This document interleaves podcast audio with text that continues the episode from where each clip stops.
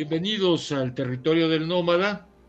Hoy es el último programa del año y me da muchísimo gusto poder dialogar con uno de los más admirables académicos mexicanos, que es Francisco Gil Villegas, eh, entre otras cosas, uno de los grandes especialistas en Max Weber, su traductor al español y desde luego eh, un conocedor de la sociología del siglo XX, del eh, espíritu del tiempo, del Zeitgeist alemán, a quien a Francisco le debemos un libro fascinante, que son Los Profetas y el Mesías, Lukács Ortega como profetas y Heidegger como Mesías, y el Zeitgeist eh, del mundo alemán, y particularmente de la Universidad Alemana, de 1920 a 1929. Sin duda alguna,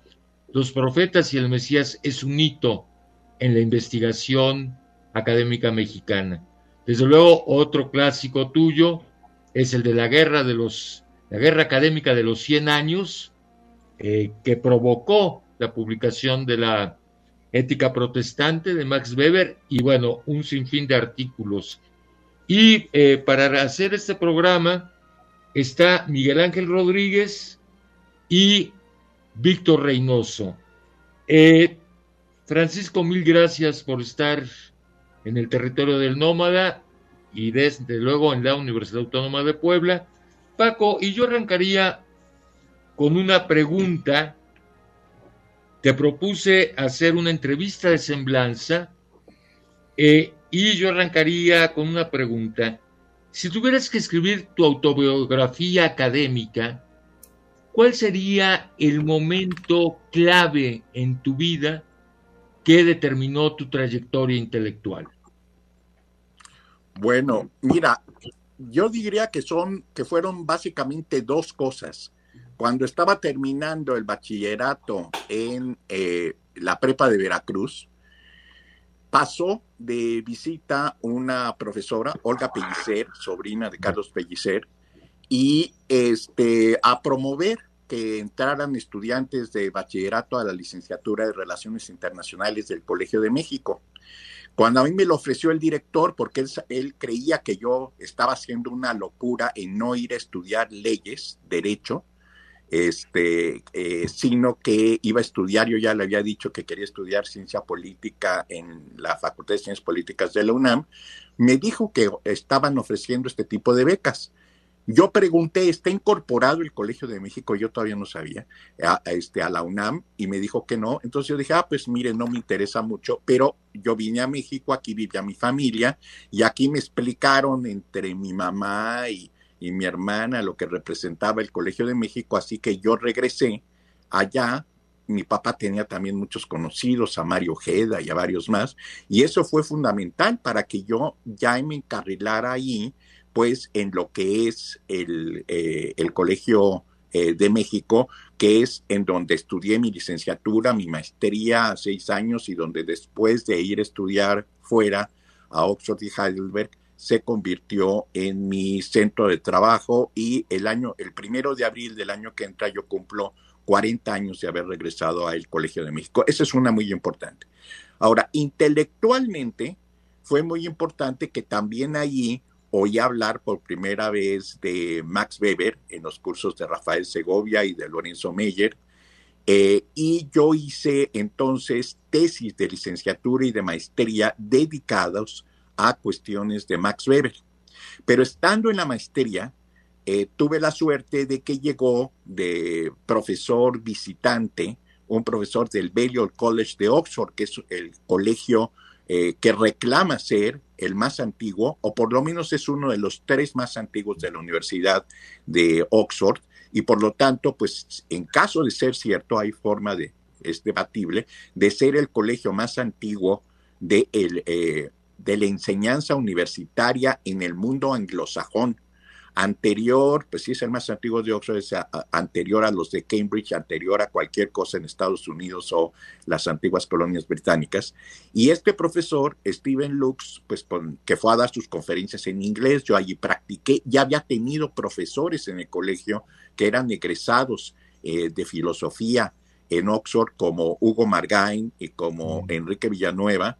Así que eh, pude entender, por ejemplo, yo ya había leído a Isaiah Berdin, con estos profesores y no, no lo sabía yo en ese momento, pero Steven Lux había sido de sus alumnos más cercanos en Oxford a, este, Isaiah Bertin. Así que el hecho de que él eh, me dijera que hiciera una solicitud para ir a Oxford, yo estaba pensando en ir a Berkeley en Estados Unidos, él me dijo que no, que si a mí me interesaba la filosofía política, el lugar adecuado era justamente allá en Oxford, y entonces fui para allá y estando allá, este, pues descubrí también otra vez por casualidad la importancia del lugar donde estaba. Él, eh, en Oxford no se estudiaba mucho a Max Weber, pero Steven Lux me dejó de muchas maneras. Y después de haber sacado yo el grado intermedio, que es un Enfield, para el doctorado, él me dijo que yo tenía que ir a trabajar con los especialistas eh, en, en, Alemania, que yo buscara un especialista en Alemania. Entonces yo pues fui a Heidelberg, busqué a Schluchter, Wolfgang Schluchter, que en ese momento era el eh, investigador que más estaba publicando eh, obras interesantes sobre Max Weber y que más adelante sería el encargado, uno de los encargados, uno de los encargados principales junto con Mommsen y este Winkelmann en hacer la edición crítico integral de las obras de Max Weber. Así que trabajé con él la tesis de doctorado y sobre esa base me regresé a, México. Ese es un, eh, entonces, estos dos acontecimientos que fueron realmente pues una casualidad, tanto el paso de la eh, profesora Olga Pellicer que iba rumbo a Villahermosa, porque como sabes, los Pellicer son tabasqueños, y este, y el hecho de que Steven Lux hubiera decidido a dar unas conferencias sobre su visión eh, tridimensional del poder, que en una parte se basa en la segunda en algunos aspectos de Max Weber, fueron determinantes para pues marcar el sentido de una carrera académica que ha sido, pues si tú lo ves, relativamente estable. Yo he dado clase en muchas instituciones eh, universitarias en el CIDE, en el ITAM, en, este, en Jalapa, en la Universidad Veracruzana, en el Colegio de Veracruz, este, en la Iberoamericana, en, este, en, la, en, la UNAM y por supuesto con muchísimos contactos con los de la UAM. También eh, yo conocí a Víctor Reynoso en el Colegio de la Frontera Norte, ¿no? En Tijuana. O, en el colegio, pero después hubo también allá una conexión con eso. Así que He dado clase en muchísimos lados, pero el, la columna vertebral, el eje vertebral, ha sido pues la, este, el Colegio de México, que para mí pues representa, tuve suerte de tener ahí a grandes este, maestros y ya la mayoría de ellos ya han eh, fallecido, la mayoría de mis maestros, pero todavía por ahí queda, queda Andrés Lira y quedan este, Josefina Zoraida Vázquez, la decana, del Colegio de México en el Centro de Estudios Históricos, básicamente historiadores, y creo que también, además de la formación filosófica, teórica, sociológica, fue para mí importantísimo tener una, este, pues también una enseñanza de grandes historiadores en el Colegio de México, de grandes profesores del Centro de Estudios Históricos que o daban clase en el Centro de Estudios Internacionales o este, yo tomaba clase en otros centros, en sociológicos y en históricos cuando hice mi maestría. ¿Qué te deja Oxford? ¿Qué, viviste en Oxford? Bueno, este, en Oxford eh, yo llegué a una, fui el único mexicano que inicialmente llegó. Allá no había habido, no era una escuela que tuviera, un colegio que tuviera acceso a los eh, mexicanos o latinoamericanos. Eh, era básicamente importantísimo para excolonias británicas como muchísimos este, estudiantes de la India, de Canadá, de Estados Unidos, de Sudáfrica, muchos Rose Scholars había en Balliol, pero conmigo hicieron un experimento, porque cuando Steven Lux le dijo al máster de Balliol, que era un máster marxista, una cosa rara en Oxford, es el, era el historiador Christopher Hill, que ha escrito muchísimo sobre la revolución puritana de 1640, 1649, y es un marxismo muy em, flexible en el sentido de que se ajusta mucho a los datos históricos y no pretende meter a los hechos históricos dentro del esquema marxista fuerzas. Yo llegando a Bello, lo primero que me dijeron es, tiene usted una cita hoy en la tarde con el, profesor Christopher Hill, que el máster y entonces, pues, este, fui para allá y cuando entré, me recibió con un español medio este, oxidado, pero este, me sorprendió mucho que me saludara en español y que iniciara la conversación conmigo en español, aunque luego cambiara inmediatamente al inglés y ya la llevamos después en inglés, eh, disculpándose que tenía muchos años de no practicar el español. Entonces yo le pregunté que por qué este, eh, este, conocía el español y dijo es que en los años 30 yo pertenecí a las brigadas internacionales que fueron a luchar en España por la República Española. Y entonces resultó que por eso él sabía lo que era el Colegio de México. Nunca había habido un estudiante allá, le llamó la atención y por supuesto él identificaba el Colegio de México como una institución republicana.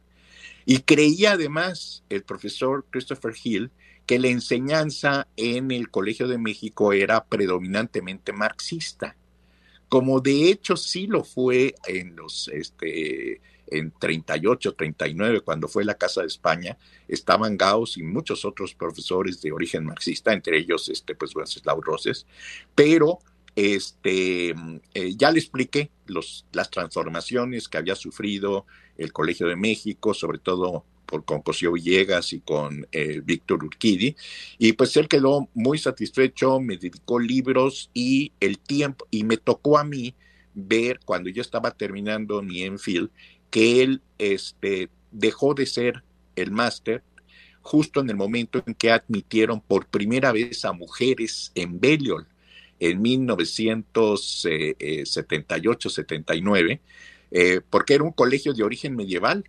únicamente de puros hombres, hasta los dos primeros años que yo estuve ahí era únicamente de puros hombres, y finalmente, pues, este, eh, admitieron mujeres y ahora, pues, tiene una máster mujer y creo que ya como han pasado en muchas otras instituciones, ya la, presencia de mujeres es ligeramente mayoritaria. Eh, y además le quitaron Balliol y New College y Merton y Christchurch, que son los colegios de mayor prestigio, pues le quitaron el monopolio a los colegios de las mujeres, como Somerville, donde estudiaron Indira Gandhi y Margaret Thatcher y este y Iris Murdoch y todas estas este, importantes egresadas, ahora ya no van las estudiantes a esos colegios de puras mujeres, que ya también admitieron hombres, sino que se prefieren ir a los colegios tradicionales. Así que, eh, y Christopher Hill dijo que el colegio iba a subir por eso, porque íbamos a tener pues también eh, estudiantes de excelencia mujeres que antiguamente en los 70 monopolizaban los colegios de hombres.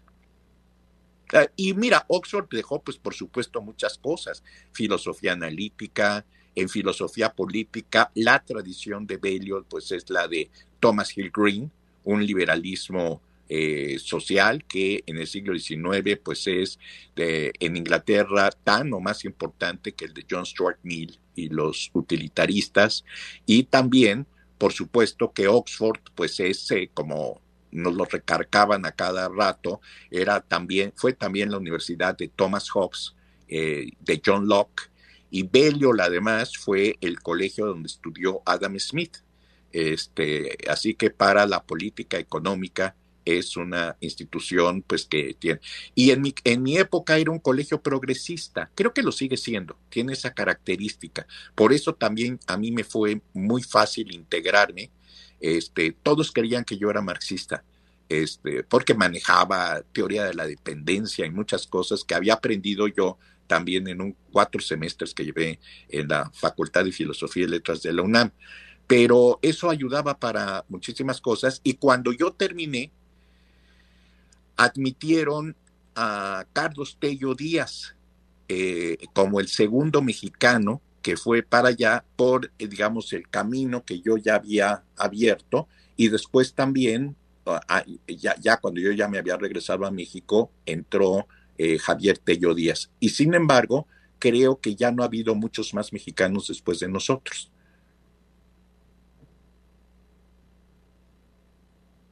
Miguel, eh, Víctor.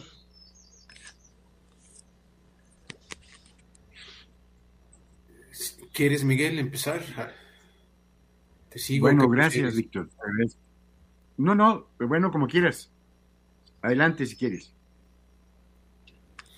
Bueno, pues eh, más que un honor, un gusto estar con ustedes, con, con Paco, con Miguel Ángel, con Juan Carlos. Paco, hacía tiempo que no nos veíamos, algo hemos hablado, nos hemos comunicado por chat. Y, bueno, eh, revisando algo de tu obra recientemente, yo fui tu alumno en el Colmex cuando estabas redactando la parte final del Profeta y el Mesías. En un curso en el Centro de Estudios Sociológicos, en el doctorado del Centro de Estudios Sociológicos ya no sé si nos vimos después en el Colegio de Sonora, donde estuve unos años, y aquí en Puebla pues hemos tenido la fortuna de tenerte varias ocasiones. Eh, de tu vasta obra, pues creo que el libro menos pequeño es este de Max Weber. Me acuerdo de un amigo que clasifica los libros por tamaño, cuántas páginas tiene. 1423, 1423 páginas con un maravilloso índice onomástico que agradece uno muchísimo como lector. El libro es Max Weber, ya lo citó Juan Carlos, Max Weber y la guerra académica de los 100 años, la polémica en torno a la ética protestante y el espíritu del capitalismo. Yo quisiera, me dio mucho gusto releer las 30 tesis de Wittenberg, de tú resumes tu visión, corriges los errores sobre la interpretación de Max Weber que es un tema fascinante. Son 100 años de polémica en torno a una tesis, la tesis de la, ética protestante y el espíritu del capitalismo. Pero creo que este libro es además de eso, además de un libro fascinante sobre una tesis muy profunda, muy polémica de Max Weber, tiene dos subtítulos, dos subtítulos, uno no está en la portada, el otro sí está en, en las páginas interiores, y es Historia de las Ciencias Sociales en el siglo XX. A partir de esta polémica, tú lo, nos presentas desde esta perspectiva, desde esta beta, desde luego, no es holístico, no, es, no lo abarcas todo, pero sí abarcas una parte medular de la historia de las ciencias en el siglo XX. Y creo que se puede leer tu libro a partir de una... ¿Por qué actuamos como actuamos? en sociedad y en política. ¿Qué nos hace actuar de la manera en que actuamos? Son, ¿Qué tanto son las ideas? ¿Qué tanto son los sistemas, la circunstancia material? Ahí es, una forma de una de las muchas formas de leer tu libro.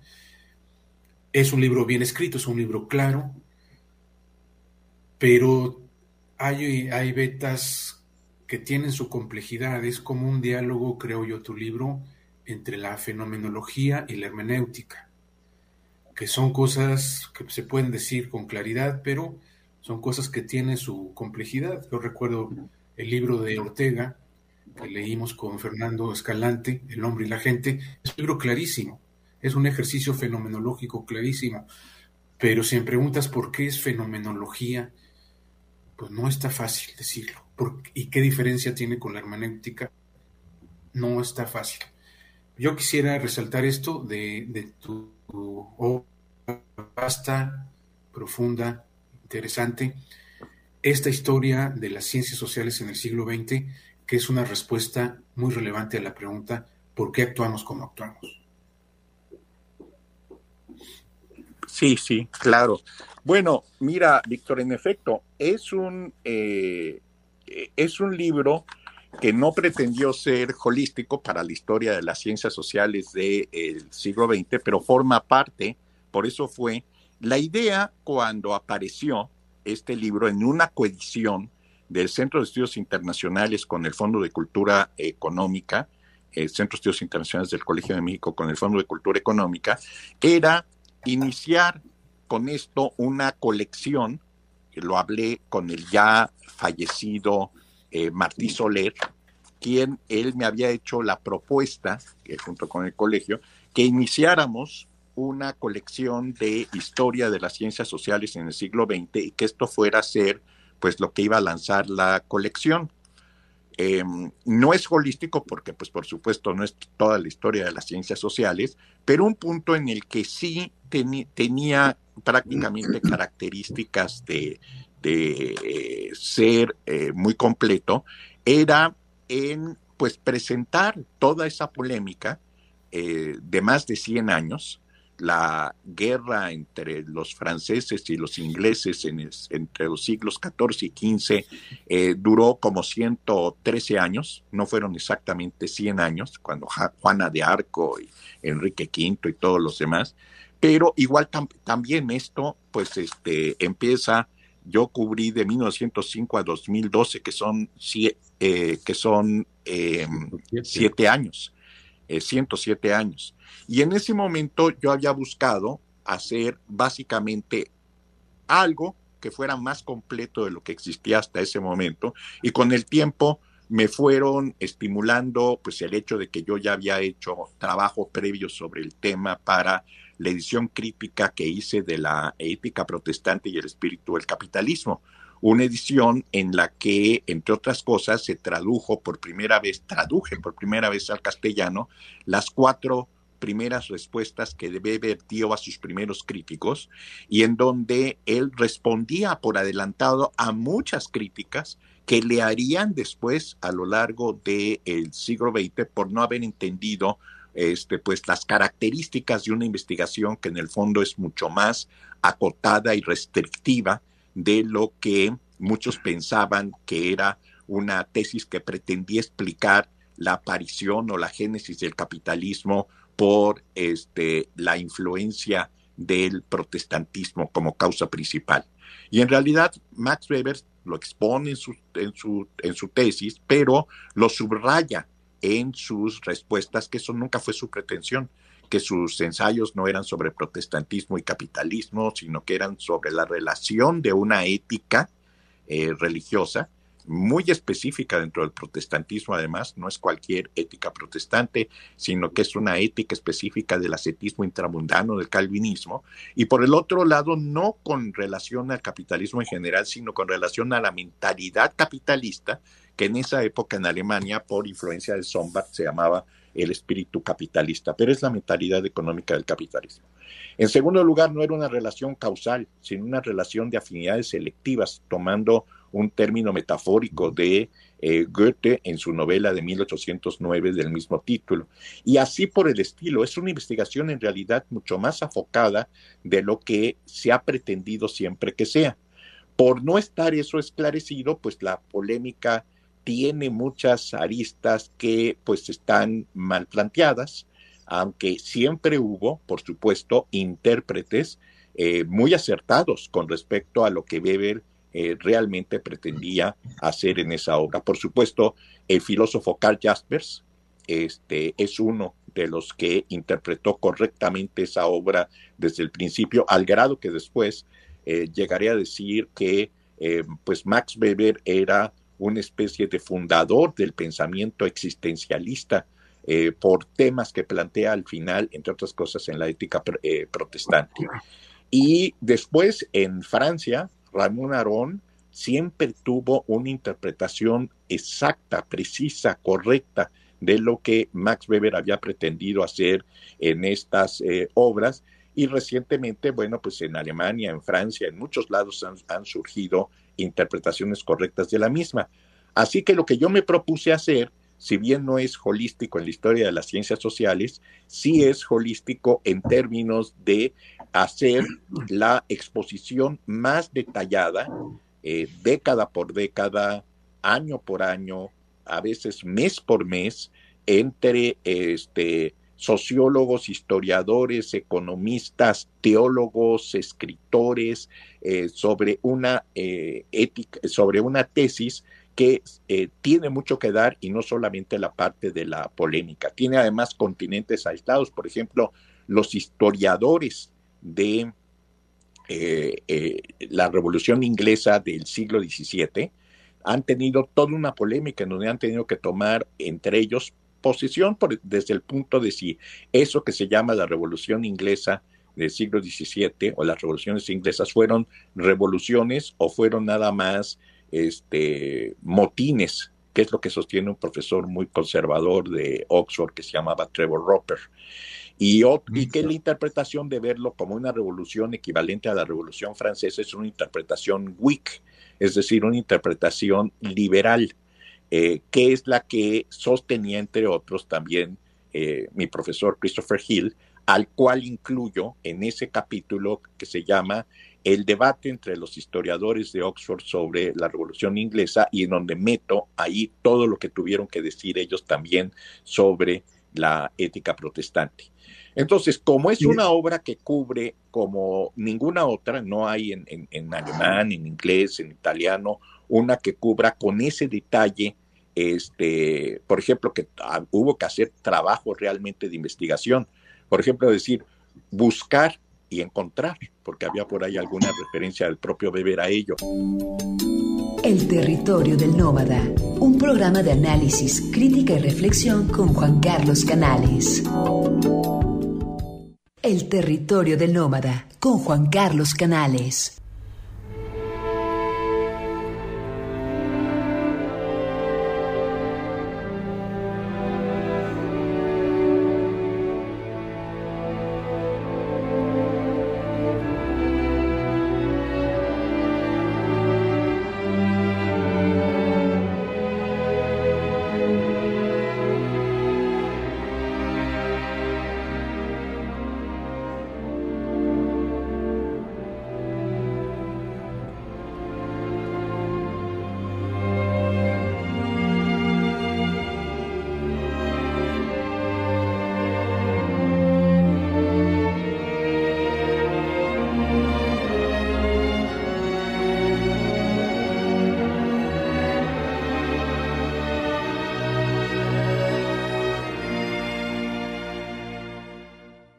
Estamos de regreso en el territorio del nómada, charlando con Francisco Gil Villegas y en esta conversión está también Miguel Ángel Rodríguez, que ha estado muy callado, pero ahorita, después que termine Paco, Miguel participas y desde luego Víctor Reynoso también. Adelante Paco, que tuvimos que interrumpirte.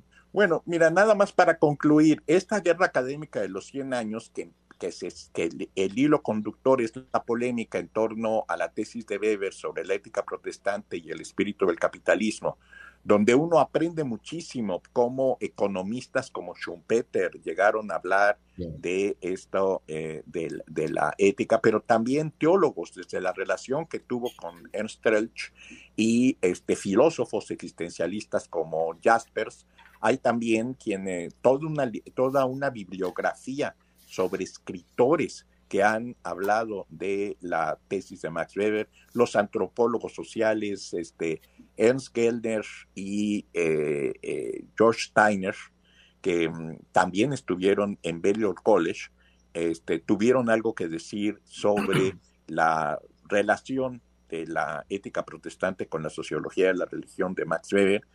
Y en ese sentido, pues es muy extenso realmente todo lo que puede llegar a abarcar.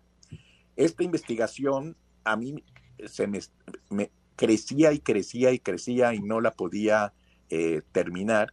Eh, pero como les decía, una de las cosas que, que, que está ahí planteada es el haberse preguntado cuál fue la primera reseña que se publicó que haya comentado la tesis de Max Weber cuando todavía no era un libro cuando eran nada más dos artículos en una revista académica especializada.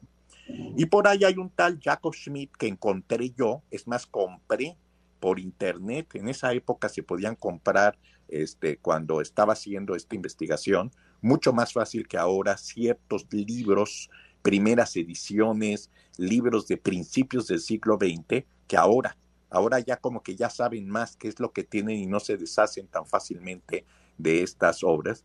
Y yo compré el número de los anuarios prusianos donde eh, salió pues la primera eh, reseña. Es una, es una reseña típicamente que entiende mal a Max Weber, es una reseña de un hegeliano que cree que Weber está diciendo que las ideas son más importantes para el devenir histórico que las causas materiales.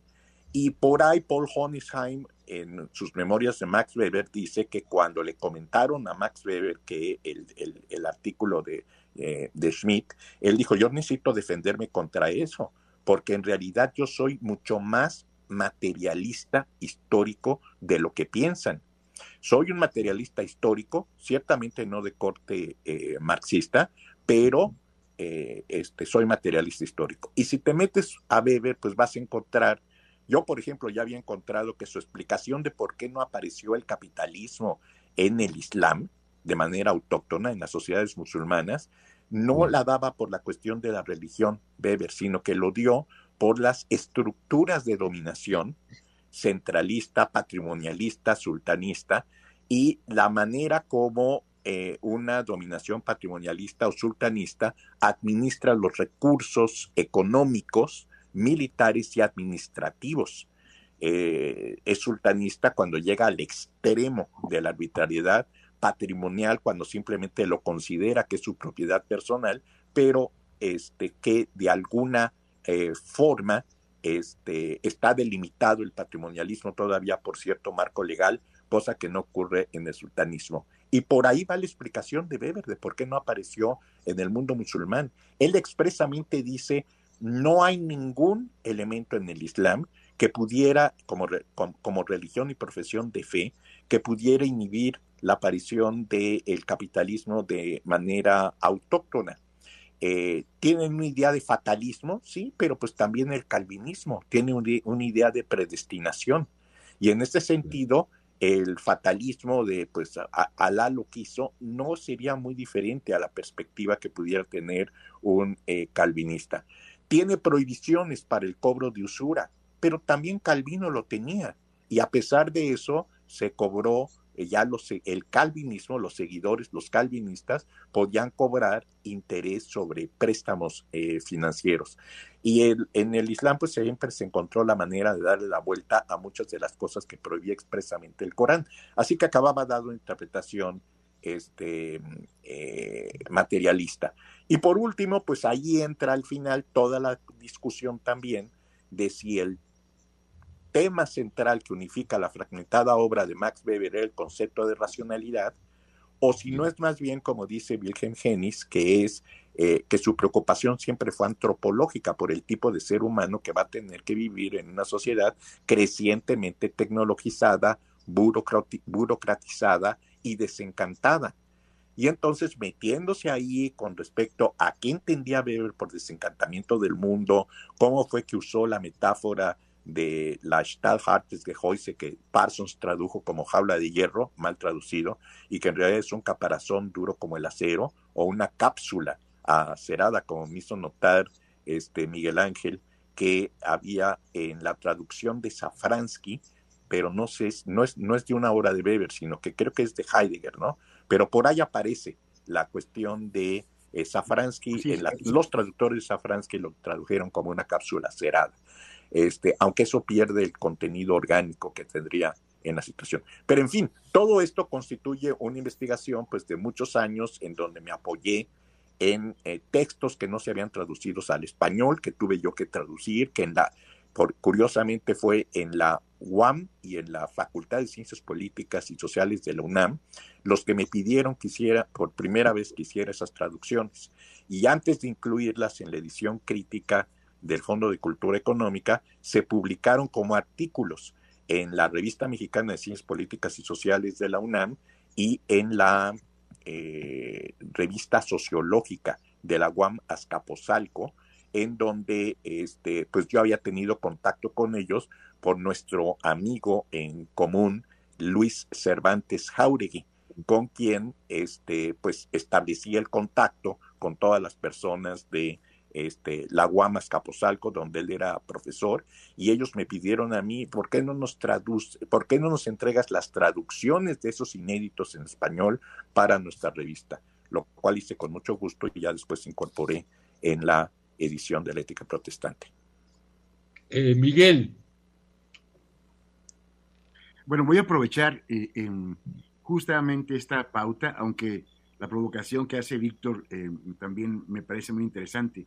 Yo iba a tejer por el lado de Wilhelm Hennis, eh, que es, digamos, eh, también una inquietud eh, pues nihilista, una, particularmente de la genealogía de la moral, pero em, esta última parte me hace también, lo voy a dejar para el final, espero hacer otra pregunta, porque es la conclusión de, de, de, la, de esta inmensa obra que es La Guerra de los 100 Años y es la conclusión eh, que, hace, eh, eh, digamos, Francisco Gil Villegas.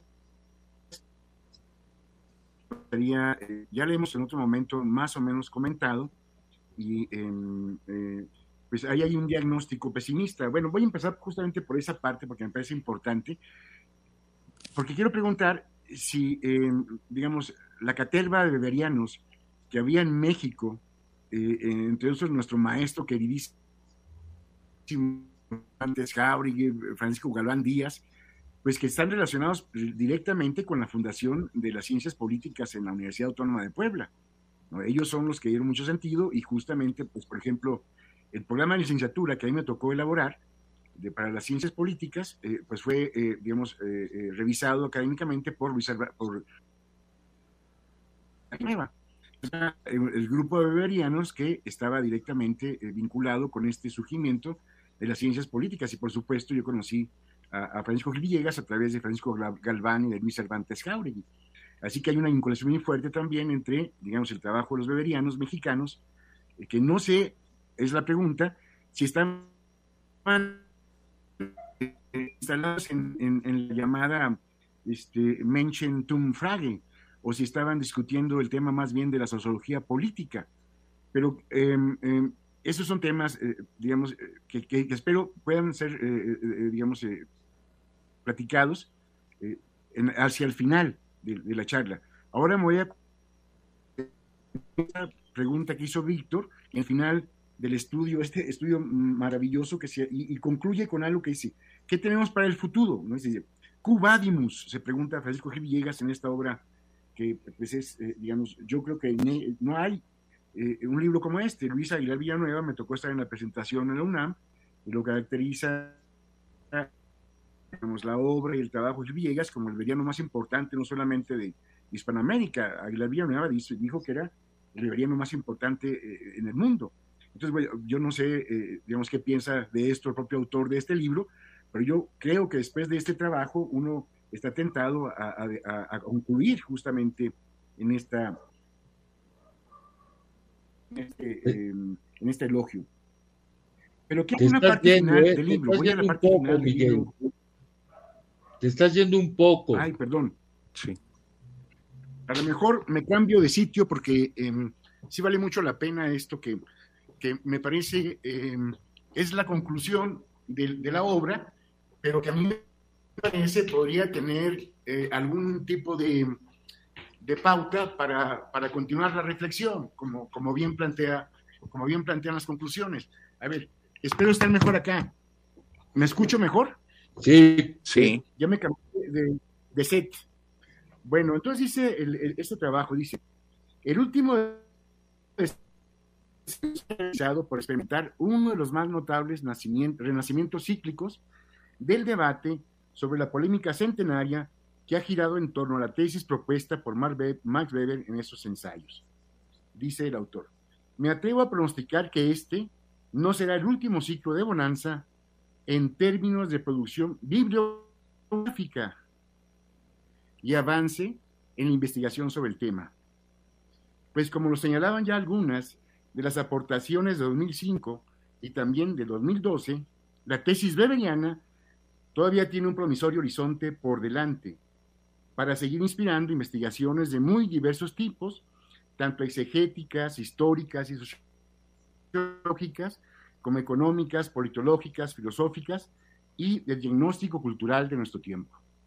eh, a esta diagnóstico cultural de nuestro tiempo, eh, no sé si podríamos interpretarla como la, la, pregunta por el destino de la humanidad o la pregunta por el tipo de hombre que, que, que, las condiciones del espíritu del capitalismo están generando en este momento, ¿no? Quizá sea esto, y esta es una, pues una, digamos, una, una genealogía eh, nichana. Bueno, de todas maneras dice, y concluye, eso es lo más importante, dice eh, eh, Francisco, de tal manera que invirtiendo el sentido, invirtiendo el sentido de un conocido y pesimista diagnóstico cultural, el propio Max Weber, bueno, leer la traducción de, Gil Villegas, la traducción crítica del espíritu del capitalismo, la ética protestante y el espíritu del capitalismo, es asistir, digamos, a una suerte de rito funeral de, digamos, de, devastación de la civilización eh, del capitalismo. Eh, eh, es, terrible, no hay manera de escapar, yo lo he dicho. Me parece peor aún que la debacle que, que, nos, está, que nos plantea Carlos Marx. Es, es peor que esto porque es una noche cruda y gélida en la traducción. Entonces, eso es terrible. Está muy bien.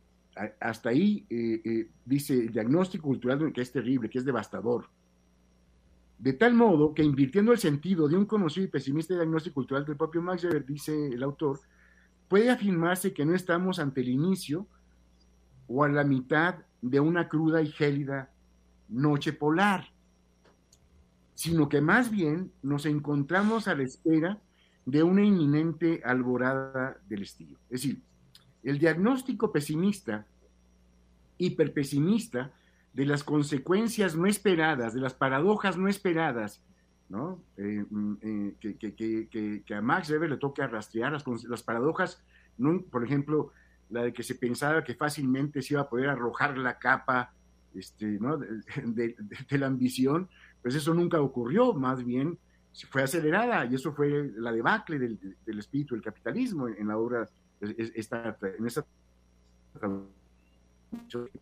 que nos hace. Y dice, sino que más bien nos encontramos a la espera de una, ignorante, una inminente alborada del estío. Sí, eh, el pronóstico de la alborada del estío, profesor, en mi opinión, usted la está haciendo para los estudios, para la fecundidad, para la vitalidad de la tesis beberiana. Así es. cosa que compartimos efectivamente, pero que de ninguna manera niega el hecho sociológico pesimista de que nos encontramos ante, ante eh, digamos, un momento, eh, eh, digamos, en donde triunfa la razón cínica. Max Weber podría concluir con, con Sloterdijk que nos encontramos en el triunfo de la razón cínica global, ¿no? Es decir, no hay manera, no hay un para qué, no hay valores supremos, no hay fines últimos, estamos en, digamos, en la nada. esta, última, esta última parte, maestro, en la que usted niega estar ante una noche polar, está solamente hablando en torno a los estudios, a la sociología del conocimiento, o también de pasadita está pensando en que el capitalismo podría este, em, renacer de sus, de sus miserias.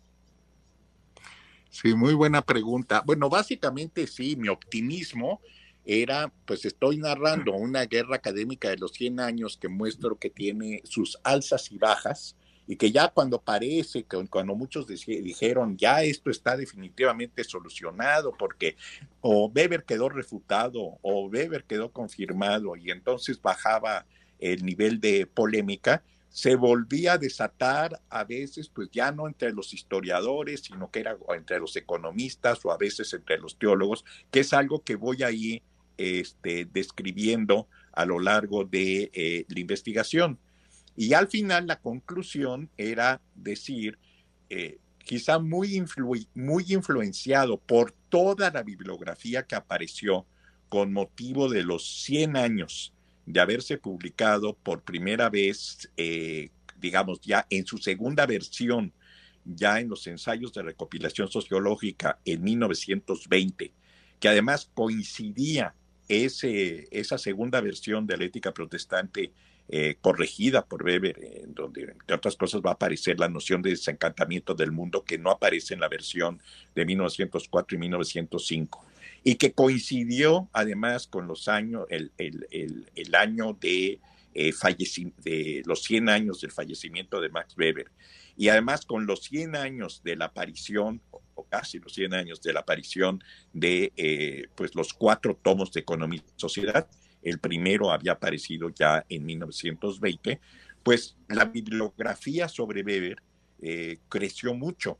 Y por eso yo decía que específicamente para la importancia de los estudios beberianos, tanto filológicos como aplicados de algunas de sus tesis como las que había hecho, por, las que habían hecho ya, por ejemplo, este, después del 2000, de la crisis económica del 2008, Ralph Larendorf y Daniel Bell, pues eh, fue por lo que decía, estaba, eh, tenía yo esta posición eh, tan optimista que la sigo teniendo con respecto a la importancia que va a tener pues la cada vez mayor atención a la obra de Weber, porque ya incluso se puede leer de una manera menos inocente con las ediciones críticas que han aparecido en Alemania y con eh, pues también las, eh, las ediciones críticas que hemos hecho eh, en español. Por, de ahí venía mi optimismo para la parte de la importancia de los estudios beberianos.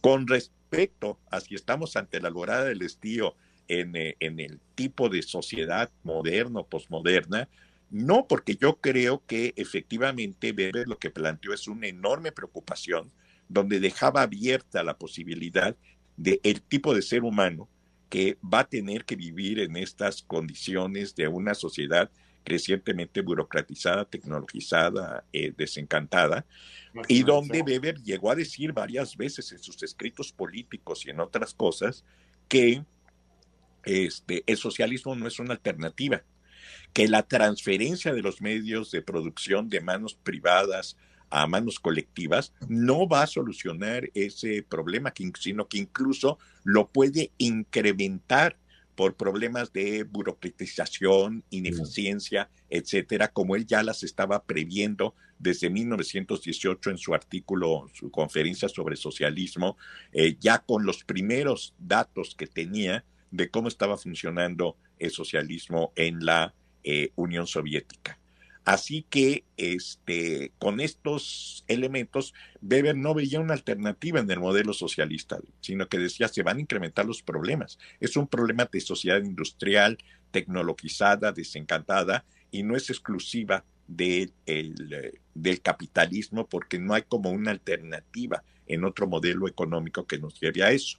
Ahora, los problemas que él planteó hace un año, cuando tuvimos eh, las celebraciones ya por Zoom de los 100 años del nacimiento de, perdón, de la muerte de Max Weber el 14 de junio de 1920 y después tuvimos otras conferencias allí en, en, en, la, en Puebla con ustedes, con, con este, eh, eh, Juan Carlos Canales, con Miguel Ángel y con este, eh, pues volvimos a plantear esa cuestión de cómo la esencia de la naturaleza humana eh, se había visto transformando, se había confirmado el pronóstico de Weber, si pensamos en cómo está cambiando nuestra interacción social, y cómo el hecho de que tengamos estas conexiones de manera virtual, que sí nos podamos ver con cámaras y micrófonos de manera virtual, porque no nos podíamos comunicar este, personalmente como consecuencia de la el COVID-19, un tipo de virus que pues poco a poco hemos ido descubriendo qué características tiene y qué características no puede tener, pues ha cambiado forma de interacción eh, social y que el Zoom y todas estas formas virtuales nos están transformando en nuestra forma de socialización y nuestra forma incluso de establecer relaciones humanas en principio con las distancias y con muchos de estos otros aspectos, pues que cambian la manera como siempre se habían dado ese tipo de relaciones. Pero más aún, cuando comienza a haber especulaciones sobre, por ejemplo, voy a plantear algo que se, que se discutió en un seminario este, hace tres semanas sobre un tema parecido a esto, que era el preguntarse, bueno, dicen que las vacunas y muchos de los que no se quieren vacunar, para el COVID-19, dicen que porque no se quieren vacunar porque les van a cambiar el DNA, que porque van a cambiar estructuras este, de, de pues orgánicas fundamentales, que va a tener una serie, como diría Max Weber, de consecuencias no buscadas este proceso de vacunación. Esto que nos estamos metiendo este, con diferentes esquemas de cómo crear la, eh, la inmunidad, ya sea con el esquema tradicional de las vacunas chinas y rusas frente a los que eh, trabajan con otra forma de poder controlar esto, nos va a transformar la esencia de la naturaleza humana. Y alguien, una profesora, dijo, es que incluso parece ser que hay casos de eh, mujeres jóvenes que se les ha suspendido la menstruación este, y otros que dijeron ahí es que puede incluso afectar la fertilidad del ser humano como posibles consecuencias que no intencionadas que todavía no están probadas.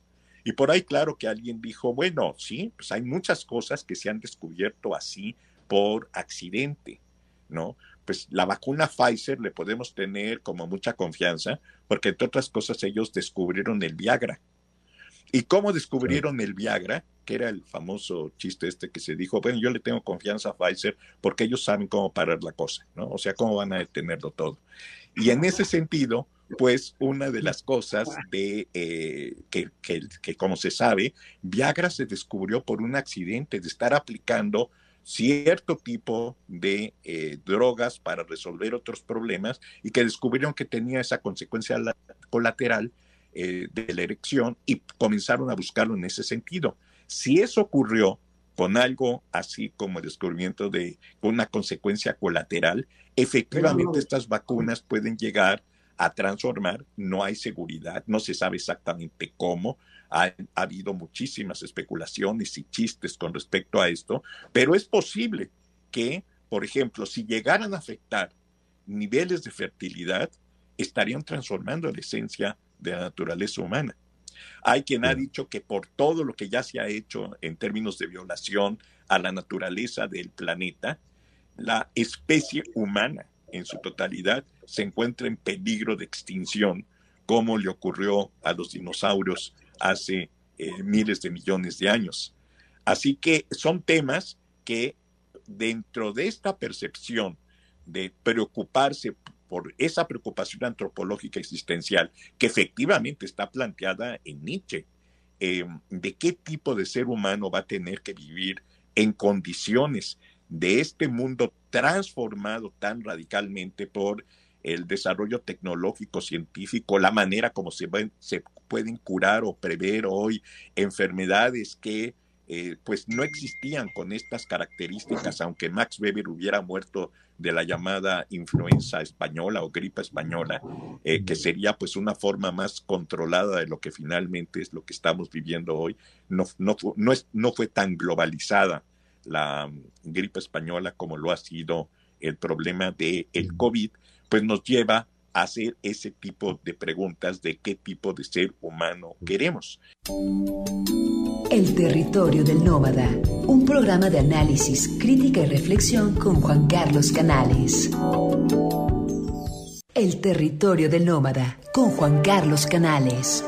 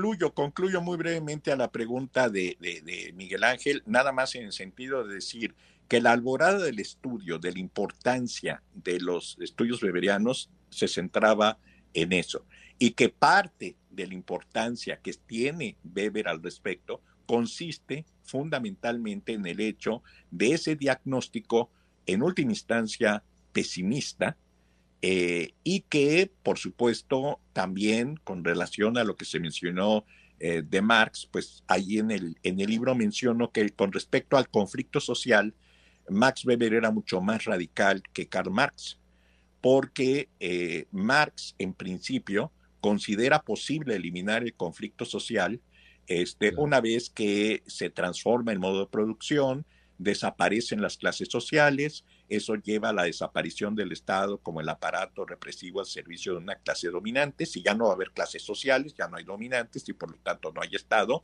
y se elimina la dominación del ser humano sobre el ser humano. En cambio, Weber, en ese sentido, es un heredero, como ha dicho también Genis, de Tucídides, de los realistas políticos, de, este, de Hobbes, de Maquiavelo, en el sentido de considerar que el conflicto social es ineliminable entre los seres humanos, que siempre va a estar presente y que sus formas de dominación, donde por cierto Herrschaft, que se ha traducido y, desde que Medina Chavarría tomó la decisión de traducirlo como dominación en 1944, aunque que sería criticado, pero después los propios alemanes van a decir, no, es lo correcto, porque a los alemanes se le dice, bueno, ¿de dónde viene la palabra dominación? Pues del latín dominus, señor, y Herrschaft de Herr, señor. Se podía traducir como señorío, pero dominación, dijeron, es mucho mejor que como lo tradujo Parsons en 1948 del imperativo control de, comando controlado o algo así, que era muy rebuscado y no, no, no, no estaba bien adecuado para eso.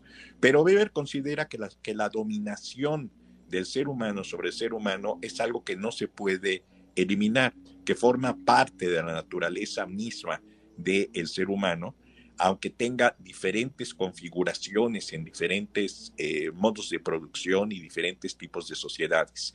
Y eso es lo que hace que la sociología de dominación pues tenga tanta importancia. Entonces, con eso concluyo. La alborada del estío no es para el mundo en el que uno está viviendo. Si ve uno los, los informes de la COP26 en Estocolmo, ve cómo le está yendo al planeta, o incluso la preocupación de cómo nos está cambiando ya a todos nosotros esta experiencia del de eh, COVID-19. Claro, voy a decir, eh, una cosa que a lo mejor habría que subrayar es la preocupación de Weber por el tema de la subjetividad humana, ¿no? Eh, que pareciera que no está en Weber el tema de la transformación de la subjetividad, que es hacia donde apunta la pregunta de Miguel, ¿no?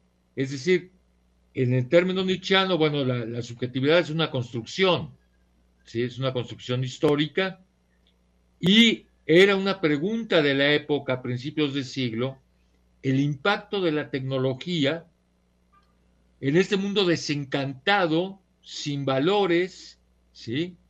Y la conclusión que tiene Miguel es desde la razón cínica, ¿sí? Y eso se extiende hasta Byung-Chul Han. Finalmente creo que Byung-Chul Han es un gran continuador de Nietzsche, Heidegger, Weber por otro lado, y la propia escuela de Frankfurt. La escuela de Frankfurt no veía alternativa revolucionaria. ¿No? Entonces, ¿cómo, digamos, la presencia de Weber es también un horizonte histórico de sentido donde todo el mundo está de, discutiendo el tema de la técnica, ¿no? Es decir, cuáles son las consecuencias de la técnica, ¿no? Y eh, Miguel planteaba una cosa, como parte de esta entrevista de semblanza, tu relación con Puebla. Claro. ¿No? Y con la UAP, concretamente. Sí, claro, es muy importante. Cuando yo regresé de Oxford y Heidelberg y empecé a trabajar en el Colegio de México, a mí me hablaron de este, un antiguo bueno, el coordinador de, la carrera de ciencia política de la eh, eh, Facultad de Ciencias Políticas del UNAM, David Mejía, David Torres Mejía. Y él me dijo, este, oye, qué bueno que acabas de regresar, porque fíjate que em, Francisco Galván, que este, para ese momento él estaba iniciando los, sus contactos con la UAP, pero lo estaba haciendo desde la UAM, este, eh, organizó un coloquio, un congreso sobre Max Weber y la política aquí en la facultad y como hubo cambio de autoridades, pues yo me, me, lo heredaron a mí y yo ya busqué a todos los que eh, profesores que pudieran ir, pero fíjate que nos falló uno y todavía no mandamos a hacer los carteles. ¿Tú nos puedes presentar algo sobre Max Weber y la política? Eh, y yo le dije, mira, tengo muchas cosas de Weber, pero específicamente sobre la política no tengo una aportación importante.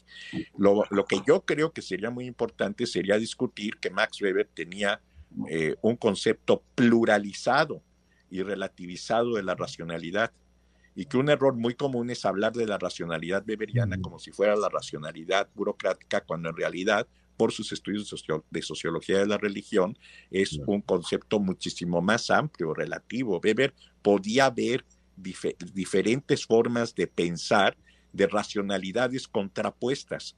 Por ejemplo, pues para un, como él lo decía, para un puritano, para un puritano protestante es totalmente irracional la eh, mentalidad de cómo ve las cosas un mandarín chino y viceversa. El comportamiento de la seta protestante para un eh, confuciano chino o un brahman es absolutamente irracional. Y en el caso de México se podían poner muchos ejemplos, este, como los que Bruno Traven describe en la canasta de cuentos mexicanos entre la mentalidad del artesano de Oaxaca y el empresario de eh, productor de Nueva York, etcétera, que era algo que en lo que Weber hacía trabajo hermenéutico muy importante para ver la cuestión de la comprensión de la interpretación de la acción eh, social. Pero bueno, eso era mi propuesta, que no encajaba del todo en un seminario de eh, Max Weber y la política, como lo había diseñado, lo habían diseñado originalmente Francisco Galván y Luis Cervantes Jauregui. Eh, a quienes yo todavía no conocía. Entonces, en ese momento, pues me dijo, te voy a meter en una de las eh, antepenúltima o algo así este, de las presentaciones eh, y te voy a poner a nuestro amigo Chema Pérez Gay de comentarista, porque Chema se había comprometido con un tema que dijo que ya no pudo desarrollar y que él prefería ser un comentarista. Y cuando le platiqué a ti, que todavía no me conocía, que este, vienes de Heidelberg y todo, él dijo que quiere ser tu comentarista. Entonces me lo pusieron y pues qué bueno porque Chema hizo eh, aclarar, era un magnífico expositor. Yo estaba recién llegado de Alemania con otro tipo de ideas respecto a cómo se debe uno comunicar con un auditorio y eso este, mucho y acabó siendo una de las ponencias que más interés y polémica despertó y en donde fue cuando se me acercaron eh, Francisco Galván y Luis Cervantes Jauregui. Francisco Galván me mostró una, eh, eh, una especie de bibliografía enorme de archivos, de obras que tenía él en alemán, porque él había ido a hacer investigación en Meskirch, donde en, que todavía era la República Democrática Alemana, todavía no se unificaba Alemania, y ahí tenían los archivos principales de una serie de cosas, especialmente las cuestiones políticas de Max Weber.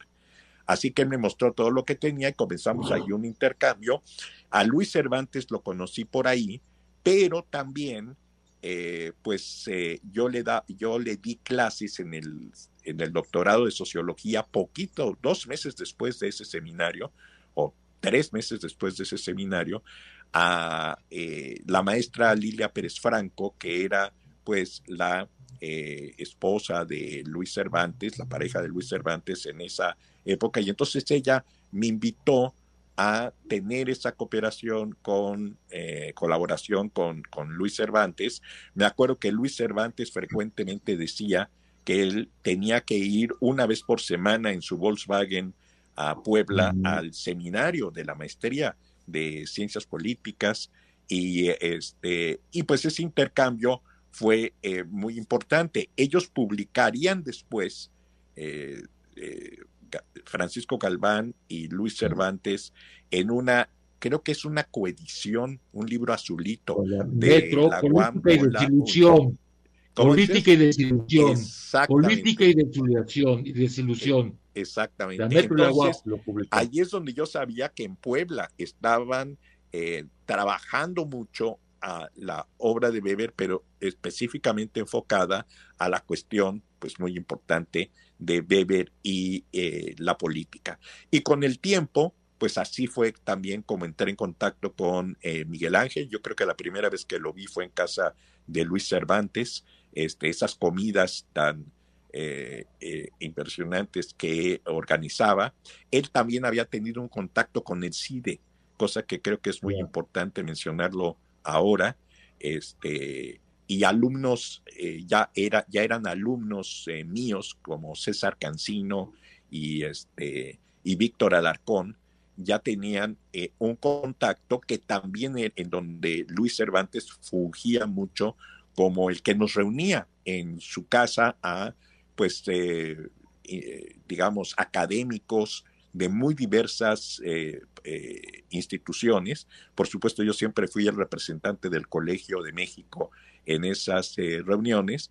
Y ya para mí, en ese momento, eh, el contacto con Luis Aguilar Villanueva, que había sido tan importante para Luis Cervantes, incluso fue su director de tesis doctoral, eh, Luis Aguilar Villanueva, este, y, y, con Galván, a mí ya no me tocó tanto porque Luis Aguilar ya era para ese momento secretario de la rectoría de la Universidad Nacional Autónoma de México con Octavio Rivero Serrano.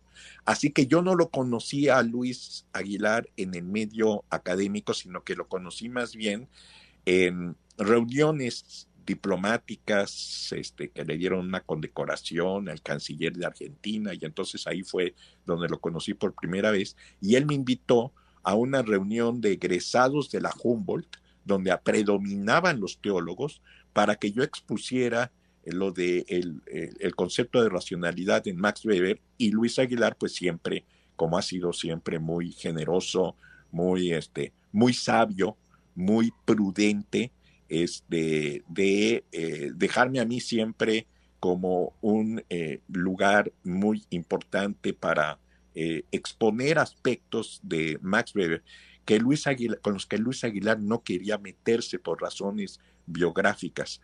Una de ellas, pues, es que Luis sacó un doctorado, tiene dos, tiene uno en, la Universidad Gregoriana de Roma y otro en la Universidad de Tübingen en Alemania, donde, estudió con Ernst Bloch.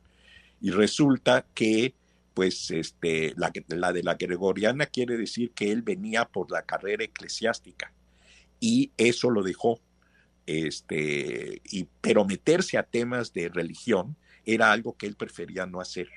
Y por eso cuando había cosas que lo invitaban de la Humboldt y de otros lados a exponer eso, me llevaba a mí.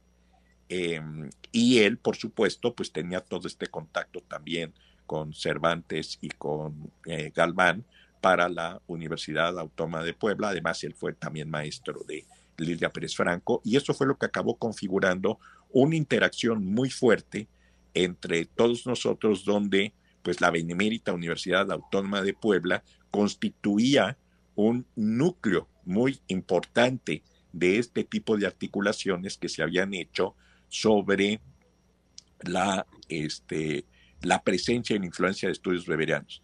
Y voy a aprovechar aquí para hacer también un comentario al respecto. Este, por la misma época en que apareció lo de Max Weber y la guerra académica de los 100 años, en el Fondo de Cultura Económica, este, un eh, investigador español, eh, Álvaro Morcillo, y un investigador argentino, de primera calidad, este, el argentino Eduardo Weiss, publicaron un libro que se llama Max Weber en Iberoamérica, en donde dicen que Max Weber no tuvo realmente gran influencia en, eh, en, Iberoamérica y cosas por el estilo. Pero una de las cosas que llama mucho la atención es que no hay mención en ese libro, por ejemplo, a ese libro de política y disilusión, esos seminarios que organizaron Cervantes y Galván. Eh, no hay mención a la, a la, importancia que tuvo tener también la Universidad Autónoma de Puebla y prácticamente pues decidieron de una manera muy especial y sesgada su interpretación de decir que pues lo predominante era el marxismo y que realmente la presencia de Max Weber en América Latina y especialmente en México está muy disminuido. Eso, bueno, contrastado con, con la historia de la guerra académica de los 100 años, que son libros diferentes, porque el mío es un libro de autor único y el de ellos es un libro de muchos autores donde incluso hicieron traducciones de artículos de Schluchter y de Mommsen, que no fueron escritos para ese libro. Pero, en fin, hicieron esas traducciones y simplemente excluyeron vertientes muy importantes de investigación sobre Max Weber que este, pues ellos no sabían que, eh, que existían. Allá en el Colegio de la Frontera Norte, en Tijuana, pues estaba Jorge Bustamante. Y Jorge Bustamante estudió y enseñaba a Max Weber. Él estudió en Notre Dame y enseñaba a Max Weber justamente con respecto a esta cuestión que mencionaba Juan Carlos eh, Canales de la importancia de la subjetividad. Para él era muy importante el sentido mentado subjetivamente de la acción social, por ejemplo. Y había otros que eh, trabajaban a Weber, pues por ejemplo Segovia nunca escribió algo sobre Weber, pero él nos daba a leer el eh, político y el científico, que por cierto es un libro que nunca conoció Max Weber porque jamás se publicó en alemán un libro con ese título. Existía la política como vocación y la ciencia como vocación, como ensayos independientes, y lo del político y el científico viene de una traducción francesa, que es precisamente lo que Segovia daba. No escribió directamente sobre Max Weber, pero usaba categorías de Max Weber y nos ponía a discutir y descubrir muchas cosas importantísimas de la ética de responsabilidad y la ética de convicción para la conducción de la eh, ética en la vida política eh, moderna. Así que, este, pues esa investigación queda muy incompleta, básicamente por ignorancia de todas estas aportaciones, en donde una de las exclusiones está justamente todo el papel que tuvo la eh, maestría de ciencia política de la Benemérita Universidad Autónoma de Puebla, la enorme importancia que tuvieron eh, Francisco Calván y Luis Cervantes Jauregui, este, junto con, eh, para promover ese tipo de investigación. Le pidieron a Luis Aguilar que escribiera un prólogo para esa obra y creyeron que con eso estaba ya cubierto pues la laguna, pero en realidad Luis pues hizo una presentación general de la obra y no se metió a la cuestión específica de la importancia de los estudios beberianos en nuestra este, herencia eh, eh, en México y específicamente en la Benemérita Universidad Autónoma de Puebla. Oye, eh, Paco, hoy el tema de la ética de la convicción y la ética de la responsabilidad cobran un lugar fundamental en nuestro país, ¿no? Sí, sí, claro.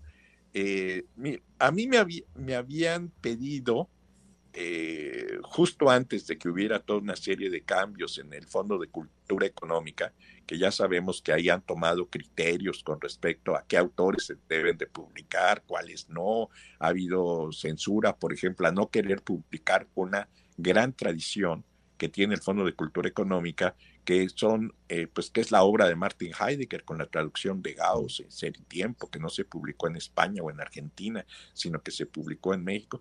Y ahora parece ser que no quieren saber nada de eh, Martin Heidegger por cuestiones de conexión política. Pero a mí me habían pedido antes de ese cambio que hiciera una eh, este, nueva traducción comentada críticamente, como dice con Economía y Sociedad y la Ética Protestante, de la política como vocación. ya no sería el político y el científico, ya la ciencia como vocación, eso quizá más adelante, pero querían nada más la política como vocación, donde Weber hace la distinción entre ética de responsabilidad y ética de convicción. Y escribí un eh, ensayo que no he publicado este, sobre el problema de las manos sucias en la política. Eh, esa cuestión de que cuando Weber dice quien entra a la política este, hace un pacto con el diablo ¿no? Y tiene una relación diabólica porque no va a poder seguir sosteniendo principios éticos de una moralidad individual cuando tenga que resolver problemas de eh, razón de Estado. Y la conferencia que les estaba dando a muchísimos este, jóvenes que habían además salido de las trincheras de la Primera Guerra Mundial, este, y que estaban pues desempleados. La conferencia, la primera, la dio dos veces, una en 1917 y otra en 1919. Uno un año antes de que acabara la guerra y otra un año después de que acabó la guerra. Pero es básicamente la misma conferencia. Cambian algunas cosas que, en fin, no voy a entrar ahorita al detalle. Era parte del comentario que tenía que hacer al respecto y que se tuvo que suspender porque no tenía, no tenía posibilidad. Pero esa conferencia Max Weber dice, cosa que a veces no se entiende, que pues en la, eh, el ingresar a la política implica que uno no puede estar comprometido con valores fundamentalistas eh, inamovibles, como los que presenta una ética de convicción basada en principios inamovibles. Que ese tipo de ética es admirable como dice Weber, para el santo, para este, el hombre bueno, para el hombre privado, etcétera. Pero que para la acción política, eh, este, tiene uno que estar consciente de que si va a ser figura pública y va a entrar a actuar en la figura pública, va a tener que tener una ética basada en un cálculo de las consecuencias que puede llegar a tener el tomar ciertas decisiones que están afectando a, pues, a toda una comunidad política. Y que si eso es así, en muchas ocasiones va a ser necesario negociar eh, principios eh, últimos, eh, porque no es un santo el político. No puede pretenderse que sea un santo, sino que va a tener que hacer negociaciones, componendas con otros para finalmente llegar a la consecución de un objetivo político importante, pero donde se tiene que calcular las consecuencias de la acción.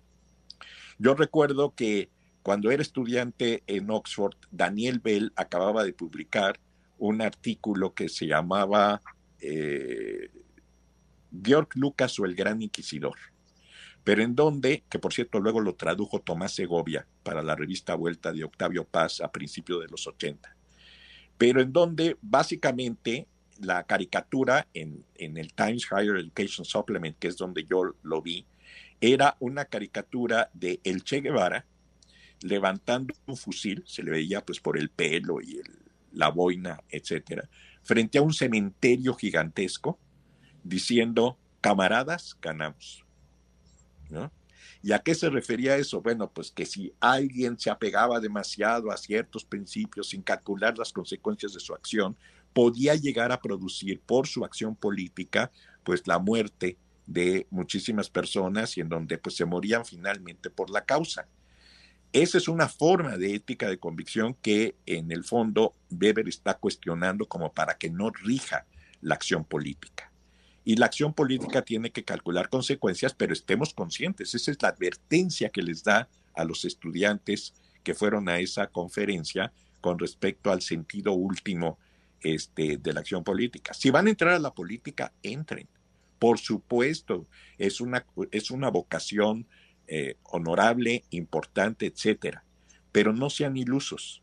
Eh, quien entra a la política hace un pacto con el diablo y va a tener que hacer ciertas cuestiones que van en contra de esos principios eh, negociables o inconmovibles de la ética de convicción.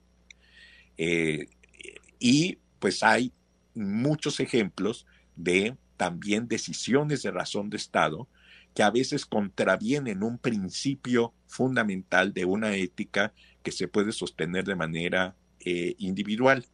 Una de ellas es, este, por ejemplo, la siguiente que se llegó a discutir, que, eh, este, que también por ahí Berlin lo llegó a plantear, que sería eh, el siguiente ejemplo.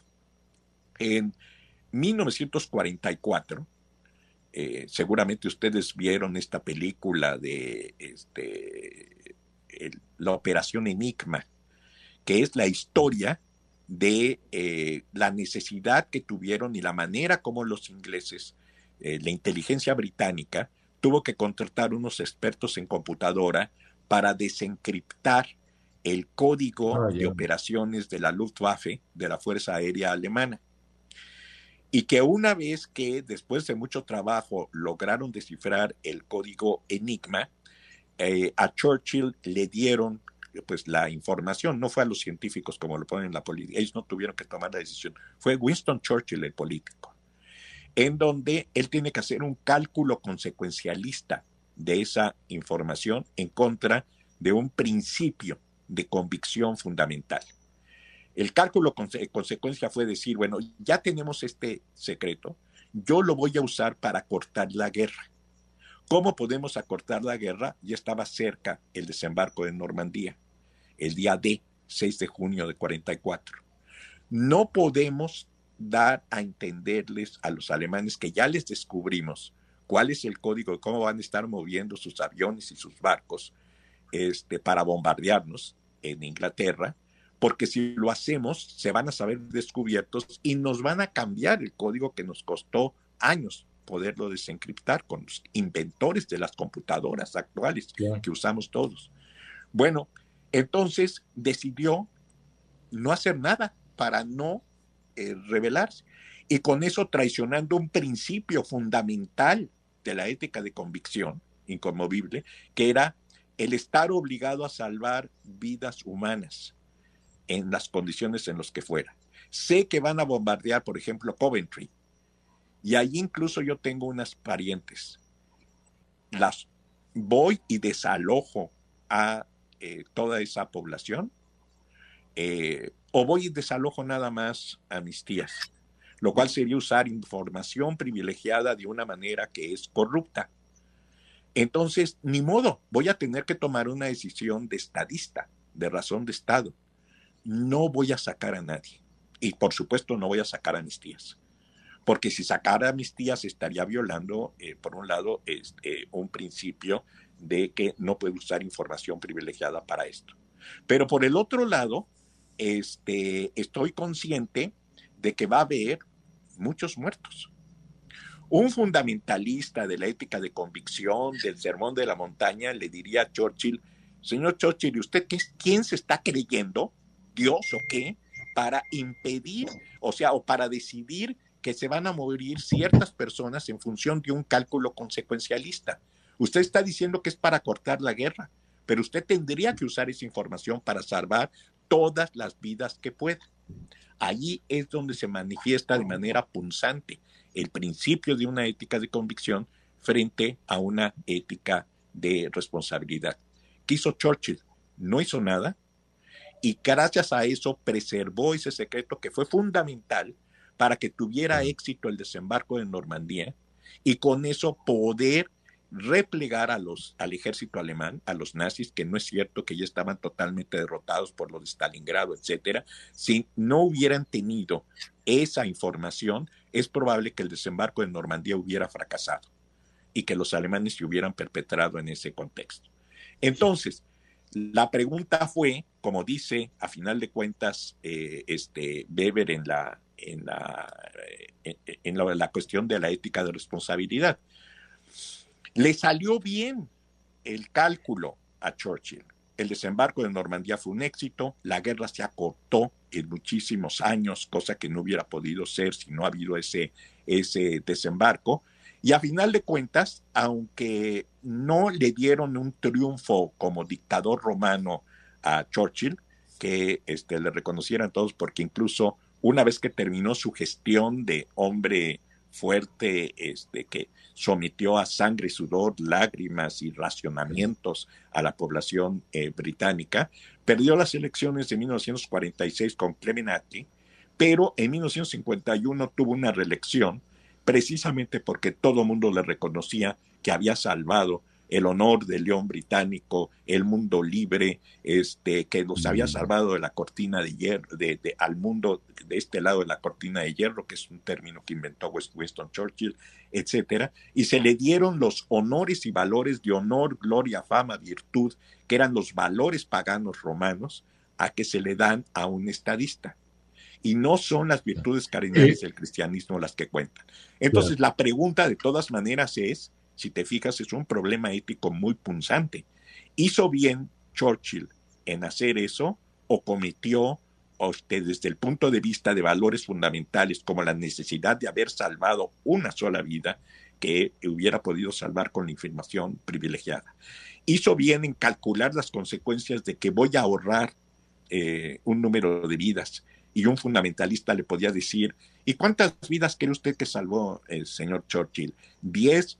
eh, mil, diez mil, cien mil, mientras más grande lo meta eso a una suma cero, pues eh, más cuestionable está el hecho de que usted permitió que se murieran inocentes en eh, función de no utilizar esta información privilegiada para salvarlos en ese momento, sin importar las consecuencias que eso tuviera para después. El territorio del nómada, un programa de análisis, crítica y reflexión con Juan Carlos Canales.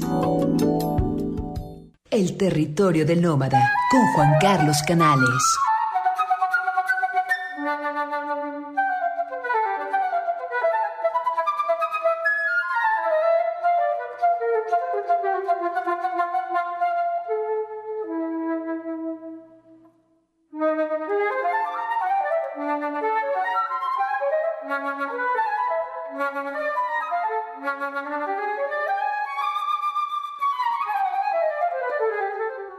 Bueno, queremos hacer una, una mención y sobre todo una propuesta que se quedó interrumpida por el tema de la, de la pandemia, eh, pero eh, desde hace dos años la Facultad de Ciencias Sociales, de Derecho y Ciencias Sociales y la Facultad de Filosofía y Letras propusimos la cátedra Francisco Gil Villegas lo que se llama la Cátedra Patrimonial Francisco Gil Villegas, y desgraciadamente, bueno, se vio interrumpido por, por todo ese proceso, ¿no?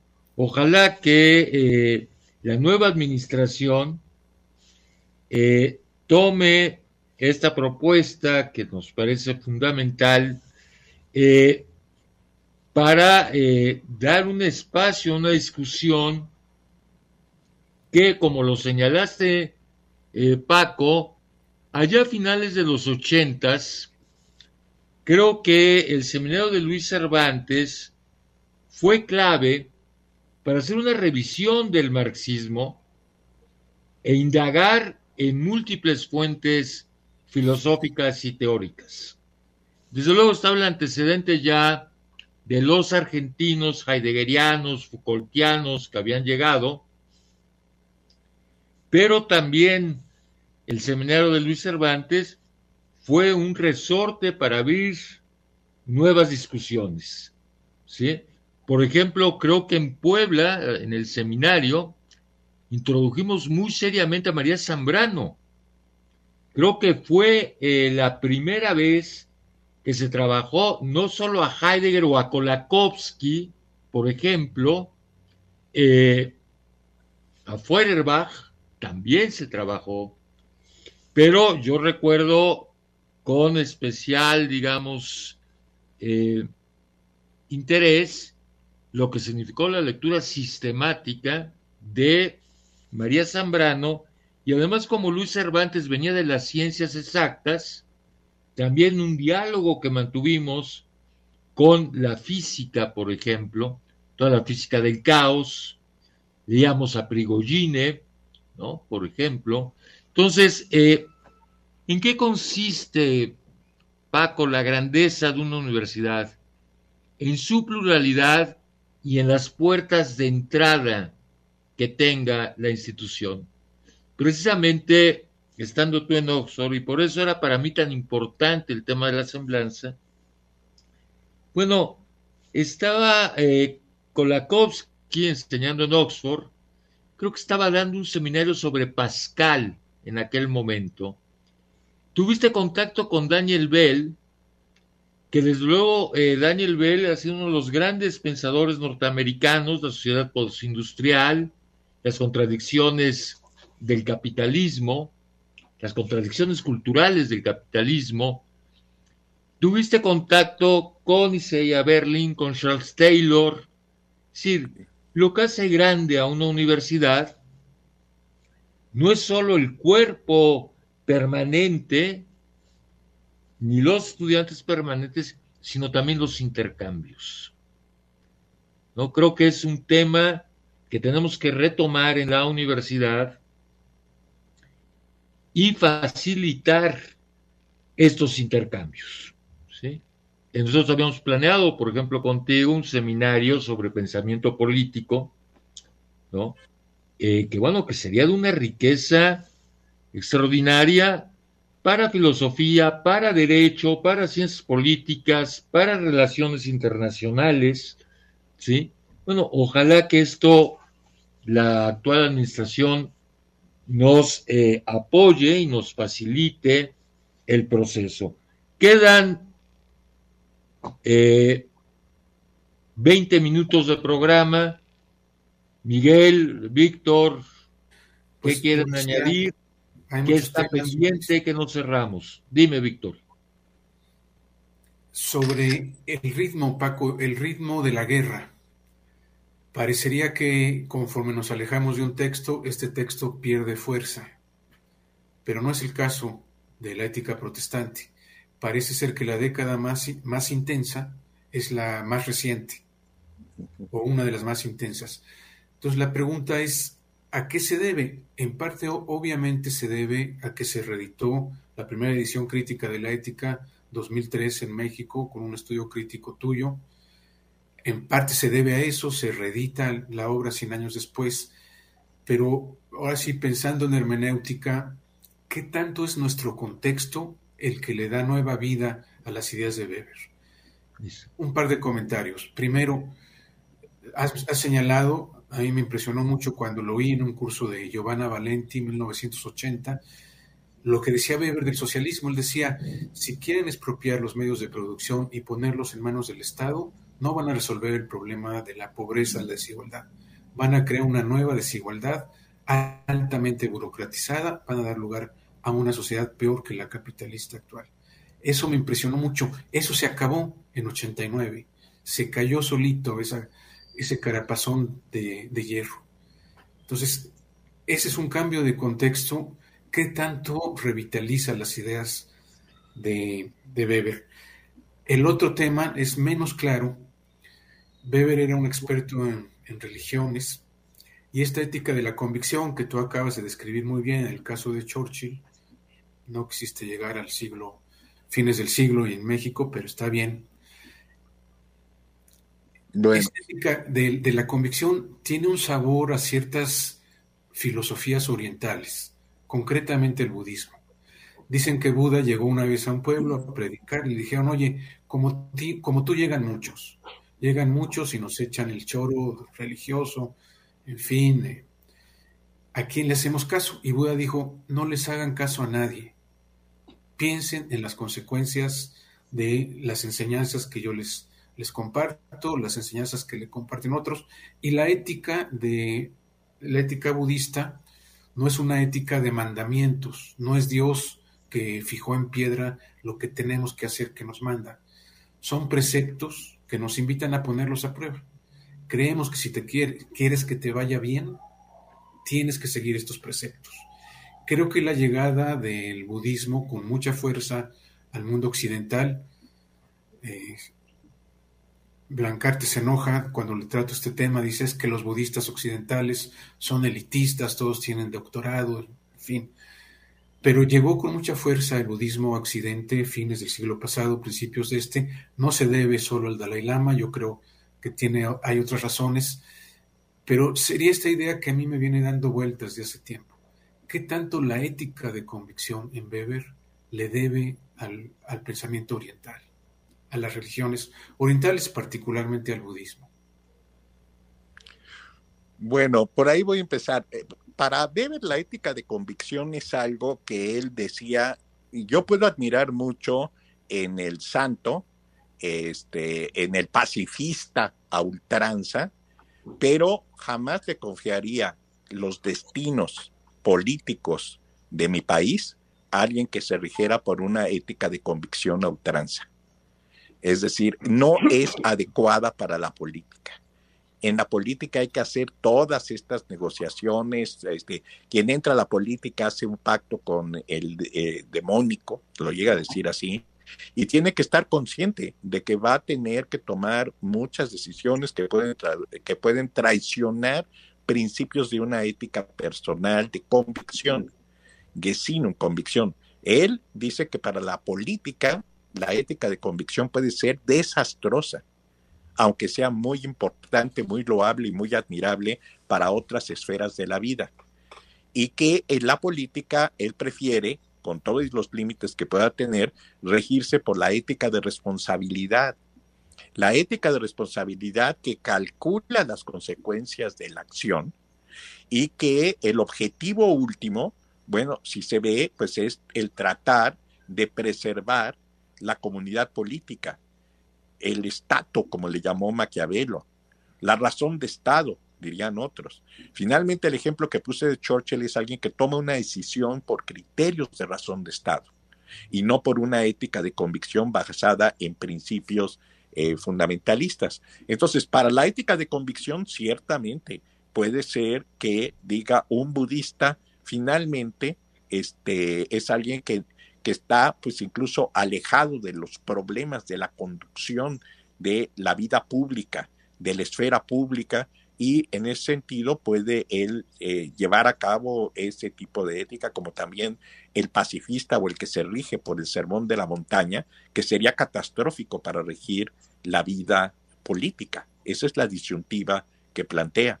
En cambio, el político que tiene que entrar con la ética de responsabilidad que calcula las consecuencias de una acción, pues este tiene que tomar decisiones que serían moralmente malas desde el punto de vista de una ética de convicción basada en eh, principios eh, fundamentalistas.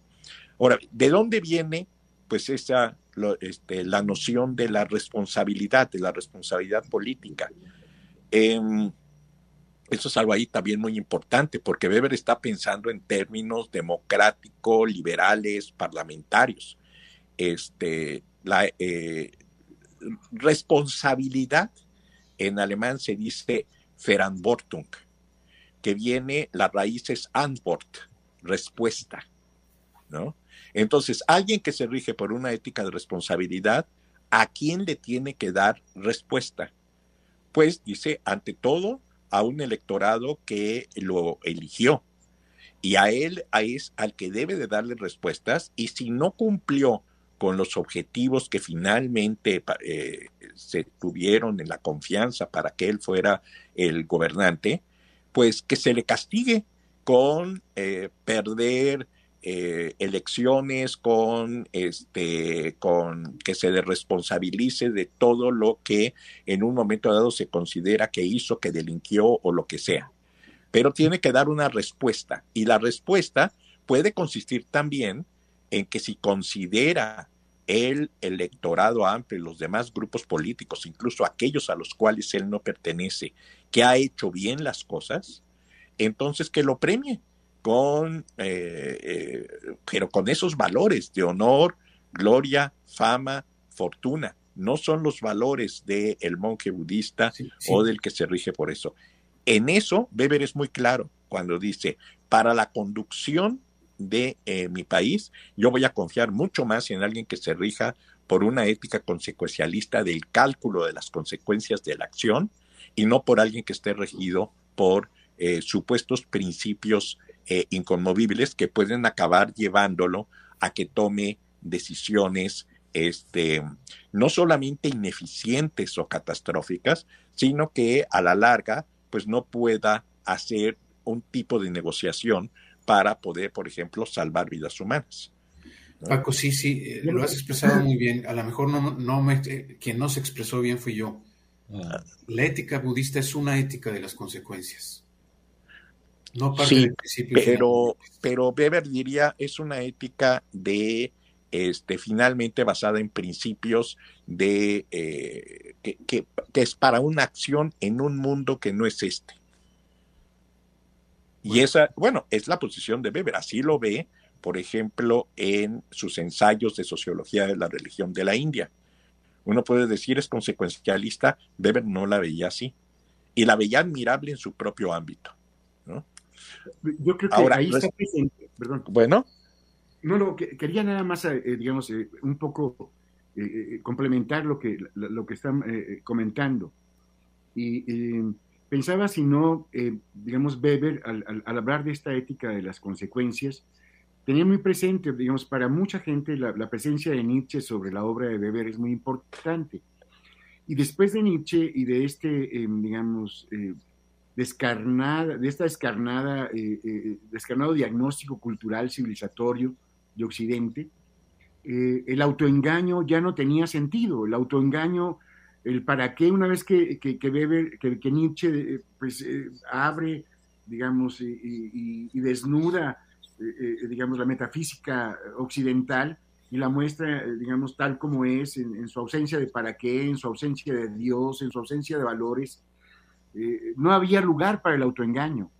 Por eso es que en buena medida, digamos, su ética de las convicciones no podía ser pensada de una manera absolutista el autoengaño ya no cabía dentro de, digamos, si uno ve la conclusión de la ética protestante, pues no había espacio para el autoengaño ni para las soluciones prometeicas. Eh, era muy realista en esto, ¿no? Entonces, esta ética las consecuencias me parece que tiene sentido si uno la piensa en esta genealogía de Nietzscheana, ¿no? Es decir, no hay espacio ya para el autoengaño. No, se puede uno meter con, con ideologías fundamentalistas porque terminan en holocaustos y terminan en catástrofes, ¿no? Es lo que me parece que está detrás de esta, de esta respuesta que da y este abrazo a la ética de las consecuencias que hace Max Weber. Un ejemplo que yo pongo a veces para aclarar esto de la diferencia de una ética de convicción con la ética este, de responsabilidad es el siguiente, fíjense, y es bien provocador. Adolfo Hitler tenía una profunda ética de convicción. Claro. Basaba toda una serie de principios desde la superioridad eh, moral de la raza pura, área y cosas por el estilo. Y finalmente, por esa ética de convicción, tomó decisiones que él debió, eh, como estadista, debió de haber evitado, este, y por eso perdió la Segunda Guerra Mundial.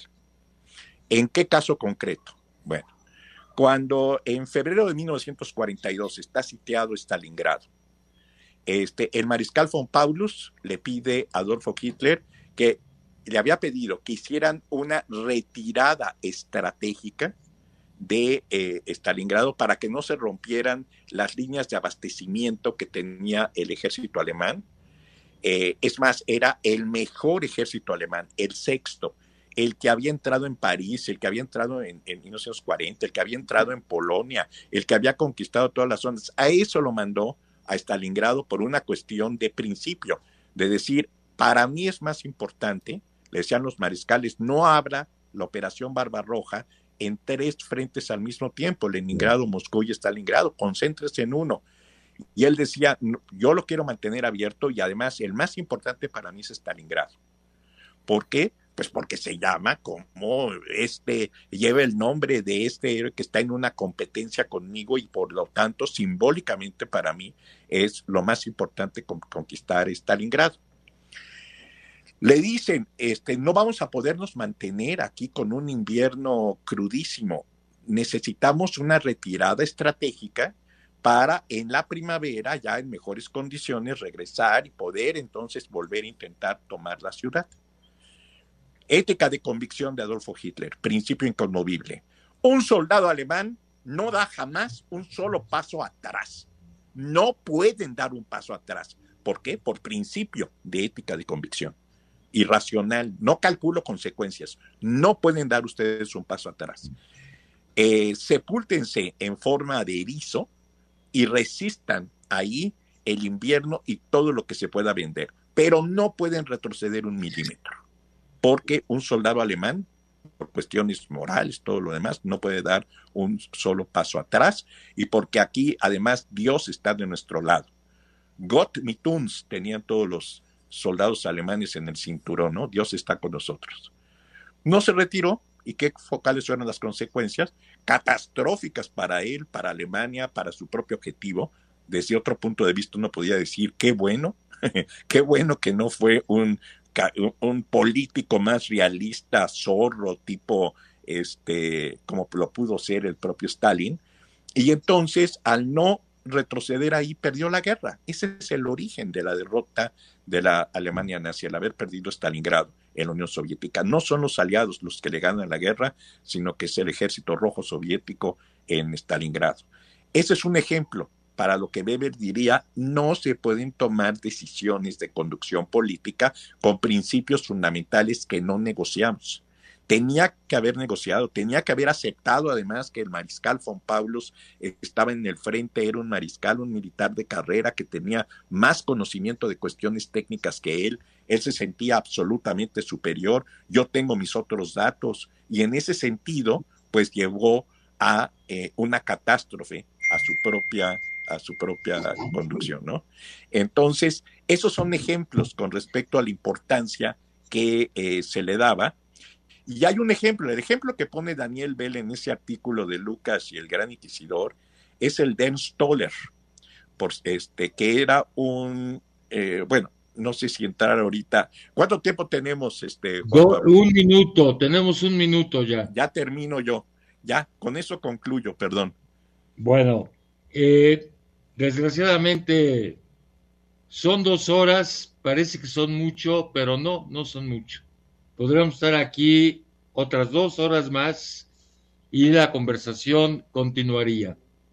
Pero bueno, llegamos al final. Eh, les agradezco mucho, Paco, tu participación, ¿no? Hoy domingo, eh, también a Miguel, a Víctor, y bueno, sirva ya estos últimos momentos, digamos, para agradecerle a todo el equipo de Radio WAP, eh, hoy estuvo Schroeder Coronado, a Gustavo Osorio, por todo el apoyo para la realización de estos programas, al público, a los radioescuchas que eh, han vuelto a oír el programa, de nuestro regreso muy reciente, y desde luego nos vamos a estar escuchando el año que viene con otras sorpresas.